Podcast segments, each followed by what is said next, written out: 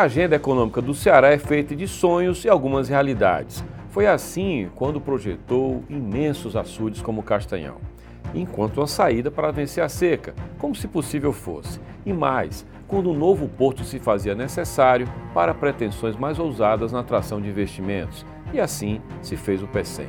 Mais recentemente, com a montagem do cinturão digital, a levar fibra ótica ao interior do Ceará. E poderia citar muitos outros, como o atual aeroporto, que está concedido ao setor privado. Mas, em suma, não basta ter, é preciso saber usar e, sobretudo, dar retorno aos investimentos públicos. A agenda do momento do Ceará tem hidrogênio verde, mas em que medida o Ceará está pronto para obter os retornos esperados?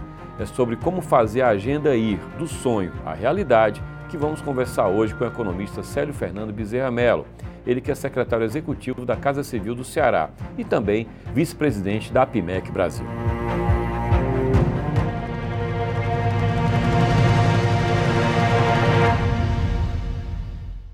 Os críticos atacam a aposta do Ceará no hidrogênio verde, sugerindo que o Estado está diante de mais uma falsa bala de prata, ou seja, muita expectativa e uma solução pontual, incapaz de dar o salto necessário para o Estado sair dos 2% do PIB nacional. Quem defende o governo mostra que não é bem assim. Aponta para o mundo desenvolvido e suas movimentações em torno de soluções energéticas limpas, tal qual o hidrogênio verde pode ser desde que gerado por energia eólica ou fotovoltaica, ambas muito abundantes aqui no Ceará.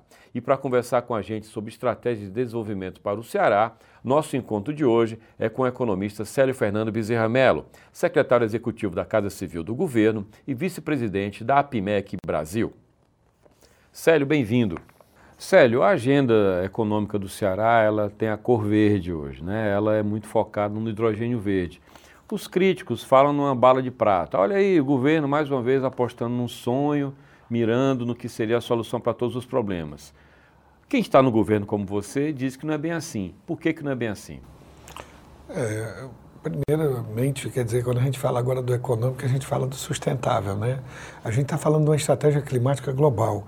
É, e o verde, quando se fala, principalmente o hidrogênio verde, é a ponta do iceberg. Quando a gente começa a discutir transição energética, e para tudo na vida, eu não posso ter pegar e ter carros elétricos sem ter eletropostos. Só que hoje eu tenho posto de gasolina, então é bem fácil. Quando não tem escalabilidade, é, tudo não é viável. Então, por exemplo, se fosse na época lá do Dom Pedro II, ele comprando um telefone lá do Grambel, cara achasse que o telefone ia dar certo ou não, talvez um telefone você pegando para poder falar do Brasil com os Estados Unidos ou com a Europa, não valeria a pena, né? Então, aquele que não acredita ou não sonha, às vezes não pode não encontrar escalabilidade. Mas é tudo. Toda visão de viabilidade econômica e financeira tem. Assim foi as energias eólicas. Se você não tivesse o Proinfa, Hoje nós não teríamos nem eólica nem fotovoltaica rodando, porque a escalabilidade é que vem construindo tudo isso. Mas só em você ter essa economia verde de energias solares e energias é, do vento, né, que é eólica e fotovoltaica, você já está dando um grande salto. E não é só esse lado não. Quando você começa a ter um sonho ou um destino, e aí vem o ditado popular, mais vale a viagem do que o próprio destino, e observe o seguinte: o que está acontecendo? Você tem ali, em primeiro lugar, para poder se falar em hidrogênio, Jocélio, a gente precisa falar de água. A gente sempre teve pobreza hídrica. E aí, como é que você fala disso? Partindo daí, a gente já pararia em tudo. Mas não, de repente vem ali uma CAGES, pega uma EGEA e de repente você tem um Ambiental Ceará, você já tem um, algo fala de 19 bilhões de investimentos. Para que água de reuso? Água de reuso que pode ser usada no hidrogênio. De repente você começa a falar também nessa estratégia climática uma coisa chamada Porto 100, uma térmica a gás, 4,7 bilhões. Opa, de repente vem alguém, uma pessoa Mirtal, Mirtal, Mirtal comprar uma CSP porque acredita que aqui é o Vale do Hidrogênio Verde. Quer dizer, lá o indiano acreditando que aqui ele podia fazer aço verde. Então, essas construções, quando a gente começa a acreditar em alguma coisa, você tem a chance de transformar uma sociedade. Nós temos alta vulnerabilidade, nós temos muitos problemas. E no momento, na hora que um governador, um governador humano, foi o governador Camilo, o governador Isolda, começam a acreditar é, que há uma estratégia climática global, onde nós temos um problema de sobrevivência humana, que é aumento de temperatura, e eu não sou, aí não é questão de ser negacionista ou não, a gente está vendo mudanças climáticas fortes, alterações fortes, você começa a ter um papel dentro desse, é, desse ambiente. Né? Então vamos lá, o Ceará pegou dentro da condição dele, seja no seu espaço, e está buscando fazer isso. Eu sou uma das pessoas que acredito muito, fui coordenar um grupo técnico para é, estratégico para é, ver a viabilidade disso. Depois a gente teve a comissão especial, tá certo? E, e, e, a gente foi vendo muitos estudos. Foram mais de 80 doutores, foram mais de 10 mil páginas. E o Ceará criando uma diáspora do conhecimento. É a gente chegando no Science Technology Innovation Forum 2022 falando sobre isso, indo para o Chile falar no H2LAC, indo para a Coreia falar do biometano lá, o nosso amigo Hugo ainda na, na Segais que está acontecendo? Talvez a gente poder sair da síndrome vira-lata e achar que a gente não é capaz de nada de transformar a sociedade. Acreditar nisso é sonhar. É verdade. Você está falando o seguinte, olha, o Ceará está na agenda, está conectado com a agenda que não é isolada e, naturalmente, a favor conta o potencial eólico e fotovoltaico, né? que, é um, que até então era, um, entre aspas, um problema e hoje é uma virtude. E em que medida, Célio, você diria que o Estado está se planejando para que ele aproveite, né, capitalize a, o lado mais sofisticado dessa tecnologia, que ele não fique com o chão de fábrica do hidrogênio verde? Olha, esse é o Brasil, né? O celeiro do mundo, né? E a gente pode falar até sobre o celeiro do mundo nesse caso. Sempre exportador de matéria-prima. Quer dizer, com os nossos recursos naturais levam a gente a uma situação desse tipo. Quem quer industrializar são os países mais desenvolvidos. Essa é uma discussão de economia global, não tem problema. Vamos lá, não vamos só exportar nossa água, exportar é, algo que seja bom só para o mundo já desenvolvido. Vamos pensar também da seguinte forma: nós temos o celeiro do mundo, esse hidrogênio verde tem uma cadeia produtiva. É pequeno a gente só olhar a exportação podemos focar na exportação, porque quem está subsidiando isso é os Estados Unidos ou a Europa. Estão colocando dinheiro para a transição. Bom, mas e aí? Eu pego, para poder reduzir o volume do gás, faço uma coisa chamada amônia, amônia verde. O que, que é isso? É o próprio hidrogênio com nitrogênio. Então começo a ter uma outra coisa. Mas para que, que serve isso? Também, poxa, se eu tiver com fosfato, olha que bacana, nós importamos, Josélio, por ano 20 bilhões de dólares em fertilizantes. Se alguém fosse estudar bala de prata, soubesse que nós temos essa necessidade, e isso é para o celeiro do mundo, que alimento é um dos, prior, dos piores riscos e desafios da nossa é, sobrevivência humana, comida. Nós estamos falando de comida o nosso celeiro está precisando de fertilizantes. Se essa amônia V tiver essa transnordestina com o PAC aí vindo com 6 bi para a gente poder ligar, vamos, nós vamos discutir viabilidade se a gente faz o transporte marítimo do, da amônia verde ou se a gente combina a amônia verde aqui com um pouco de fosfato e vamos vender fertilizante para o centro-oeste do país e acabar com essa dependência do fertilizante. Tem que entender um pouquinho mais essa abertura. Quando a GIZ, que é a Cooperação Alemanha-Brasil, foi fazer um pequeno estudo, detectou 200 quinais diferentes. Às vezes o pessoal pensa, ah, o hidrogênio. É Eólica, fotovoltaica, eletrólise, dá lá o hidrogênio. Não é isso, gente. Eu tenho que, para poder passar o gás, eu tenho que ter um, um metal mecânico. Opa, é isso? É. E para poder reter, eu tenho que ter bateria, bateria de lítio. Aí como? E eletrólise? Eu posso fazer até de membrana de quitosana. Sabe o que é quitosana? Lá, daquele, daquilo que você faz um expulso, você vai comer camarão, aquela casca do camarão. Então, poxa, se a gente começar a pensar um pouquinho diferente e começar a aprofundar um pouquinho, nós temos uma chance. Não acreditar, basta não fazer nada, cruza os braços, vai para a praia, não tem que fazer nada. Desafio é muito mais difícil, viu, José? Você falou em praia, eu lembro que você está muito associado à pauta economia do mar. Uhum. Acho que em 2013 você falava já em conferências sobre isso. Era. Isso entrou, inclusive, no Ceará de 2050, no Fortaleza 2040, melhor dizendo. Né? É. O que, que significa essa pauta da economia do mar hoje na agenda do governo? Olha, para você ver como é que é bacana você ter colocado isso. Se a gente não tivesse feito esse esforço há 10 anos atrás, a economia do mar, a economia do mar nada mais é que um hipercluster. São várias cadeias produtivas integradas cadeias produtivas que vão falar da pesca artesanal, da, da pesca industrial, vão falar do nosso turismo náutico, vão falar de um porto onde você vai falar de navegação de cabotagem ou navegação transoceânica, vai falar um pouquinho daqueles cabos lá, aqueles cabos transoceânicos, que nós hoje somos um, um entreposto altamente é, disputado para tudo isso, pelas proximidades de África, Europa e Estados Unidos, e a gente vai começar a falar de estabilizadora a gente precisa fazer o uso ordenado do recurso do mar, defendendo também o bioma marinho. Porque o mar, em primeiro lugar, ele captura 30% do dióxido de carbono emitido desses gases do efeito estufa que estão fazendo o aquecimento global. Só em cuidar do oceano, na década dos oceanos, que a Unesco tem cuidado pela ONU, desde 2021 até 2030, é a década dos oceanos, nós já fizemos. Mas o que, que o Ceará fez diferente? O Ceará iniciou o planejamento espacial marinho. Ele tem uma coisa chamada PDE, um banco de dados feito pelo cientista-chefe dentro o programa cientista-chefe dentro da Secretaria de Meio Ambiente e que transformou tudo isso. Nós temos mais de 150 camadas Jocélio, catalogadas. Isso facilita a gente olhar esses 58 gigawatts que estão pedindo licenciamento do IBAMA para colocar energias offshore. Olha que coisa bacana. Quem está preparado no Brasil? O Estado do Ceará. Sabe por quê? Porque acreditou de novo.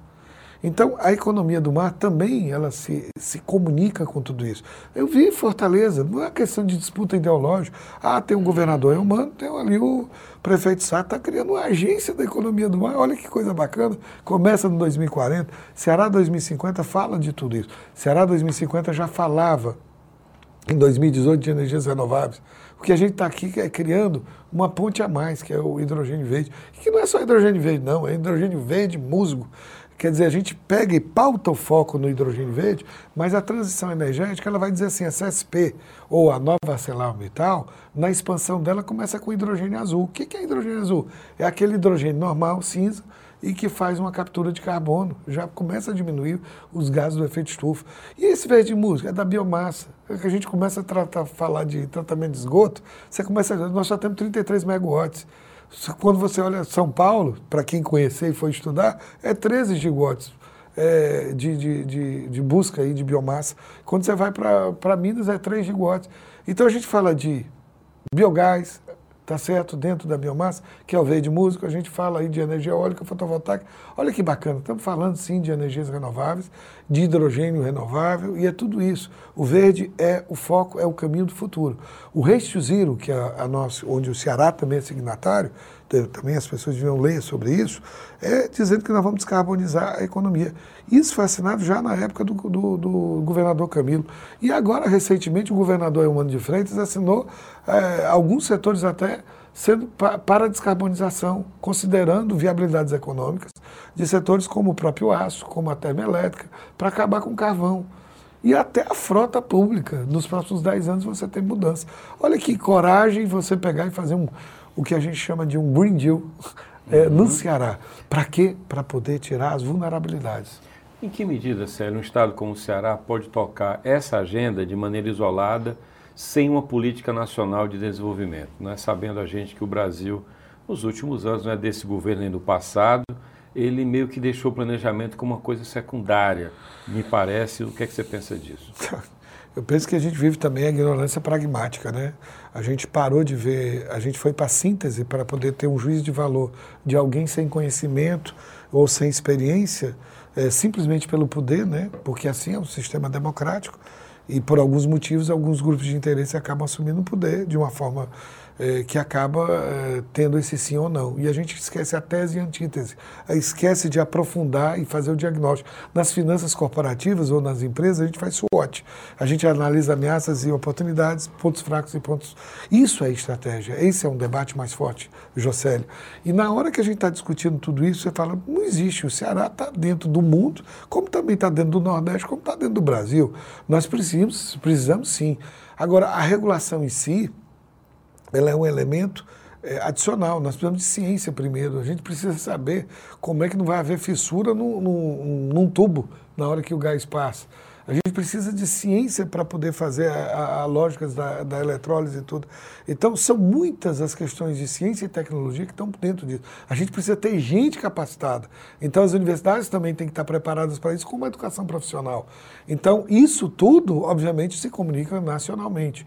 O que nós temos são vantagens competitivas globais quando se trata de um transporte marítimo, quando se trata da, das, dos problemas de intermitência entre sol e, e, e, vento, que de repente a gente consegue é, ter um head perfeito, uma proteção. Na hora que eu tenho sol, eu posso não ter tanto vento. Na hora que eu tenho tanto vento, eu posso não ter tanto sol. Isso cria uma situação de eficiência muito importante no mundo. Esse é um fator natural, né? E que bom. quem não tem compensa com outros recursos. Então, por exemplo, no caso do hidrogênio verde, no caso até das, das usinas offshore, né, as Isso. torres no mar, falta regulamentar, isso. falta legalizar. Ninguém vai botar dinheiro no que não tem um marco definido. Quer dizer, isso é uma agenda federal, não é?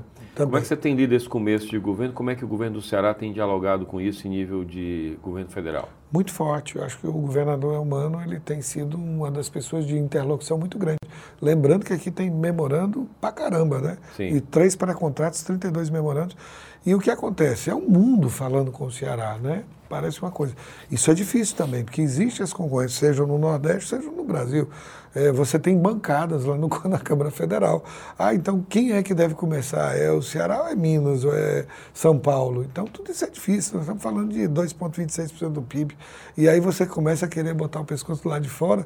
Poxa, nós temos que falar com o Nordeste todo. Aí tem a Bahia, a Bahia é forte. E aí tem que começar. A gente pode defender aqui o Ceará, mas você não tem uma agenda que ela não possa transitar com a região em primeiro lugar, e tem o consórcio Nordeste, tem a aliança das indústrias do Nordeste, tudo isso é, tem complexidade. Você tem que fazer uma coisa que atenda todo mundo. No entanto, é, a natureza tem, nesse primeiro momento aqui, que foi o bioma da Caatinga, que é 70% do, do, da região Nordeste, ou no Ceará, o semiárido com. É, o semiárido com a caatinga, a vegetação ou solo extremamente difíceis, e isso gerou uma, uma lógica de resiliência muito grande, falta de água e tudo, etc.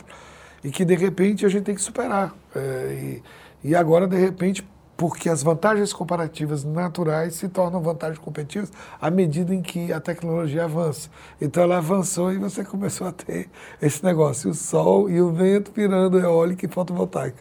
Uhum. Sério, Isso é você, bacana. Você tem, além da, da faceta secretário executivo da Casa Civil, você também é vice-presidente da APIMEC, que é uma associação de mercado de capitais, a PIMEC Isso. Brasil. Uhum. E enquanto a PIMEC, você esteve até no Banco do Nordeste há não muito tempo, né? Uhum. acho que no balanço do banco, Isso. a Isso. reunião foi com a PIMEC, você teve com o presidente Paulo Câmara. Isso. Como é que você, e você é um economista que conhece bem a economia do Ceará e da região, como é que você enxerga o BNB como esse braço tão importante federal no Ceará? Não só para o Ceará, é claro. Como é que você enxerga o papel do BNB nesse momento e como é que ele tem se comportado?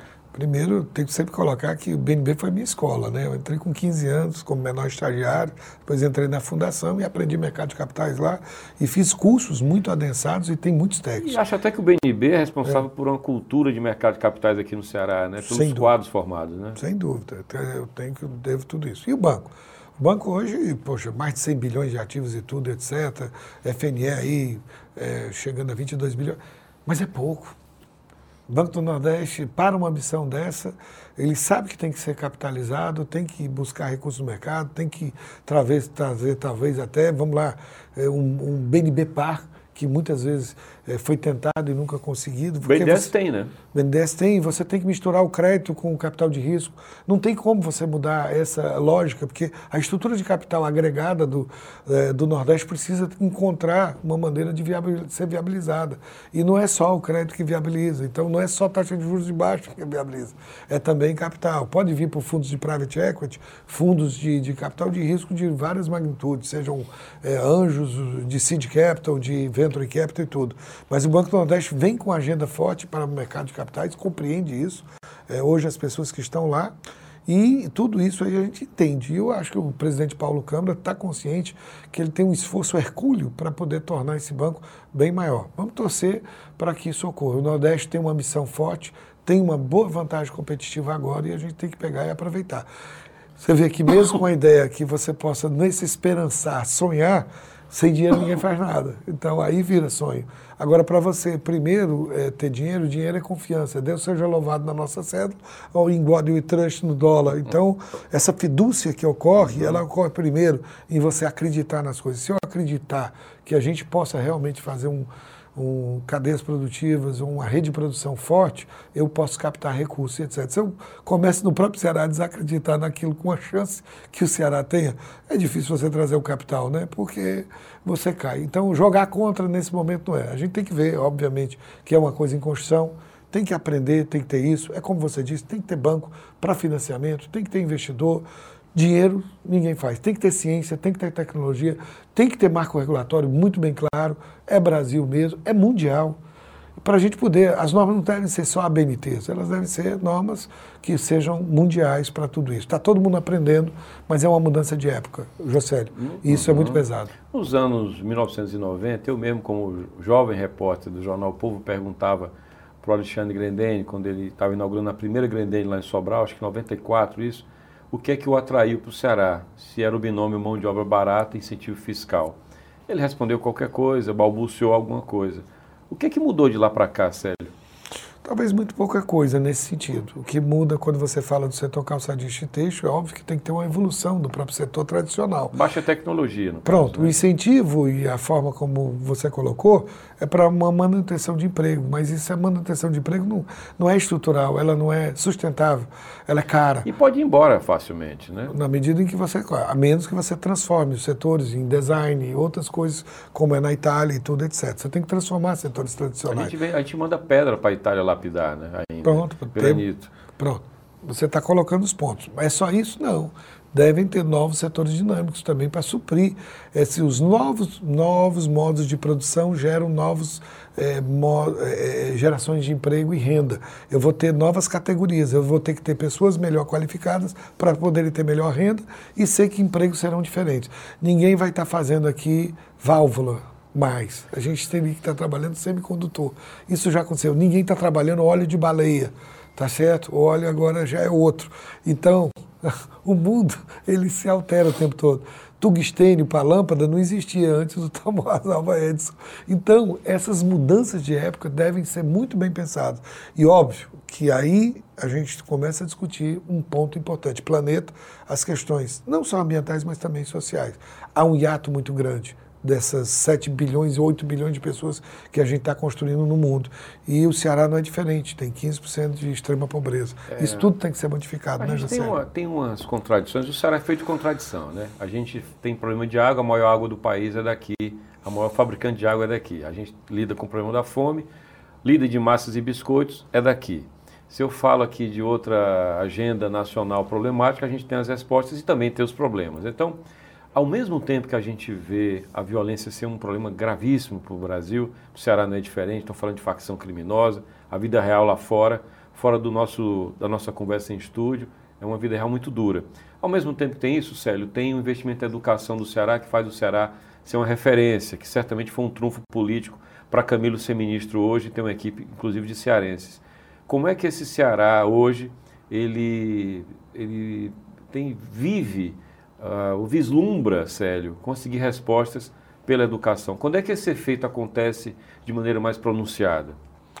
Olha, obviamente. Em um fascículo a resposta. É um fascículo é fácil, né? Eu acho que você tem aí o exemplo da Coreia, né? Foram 30 anos.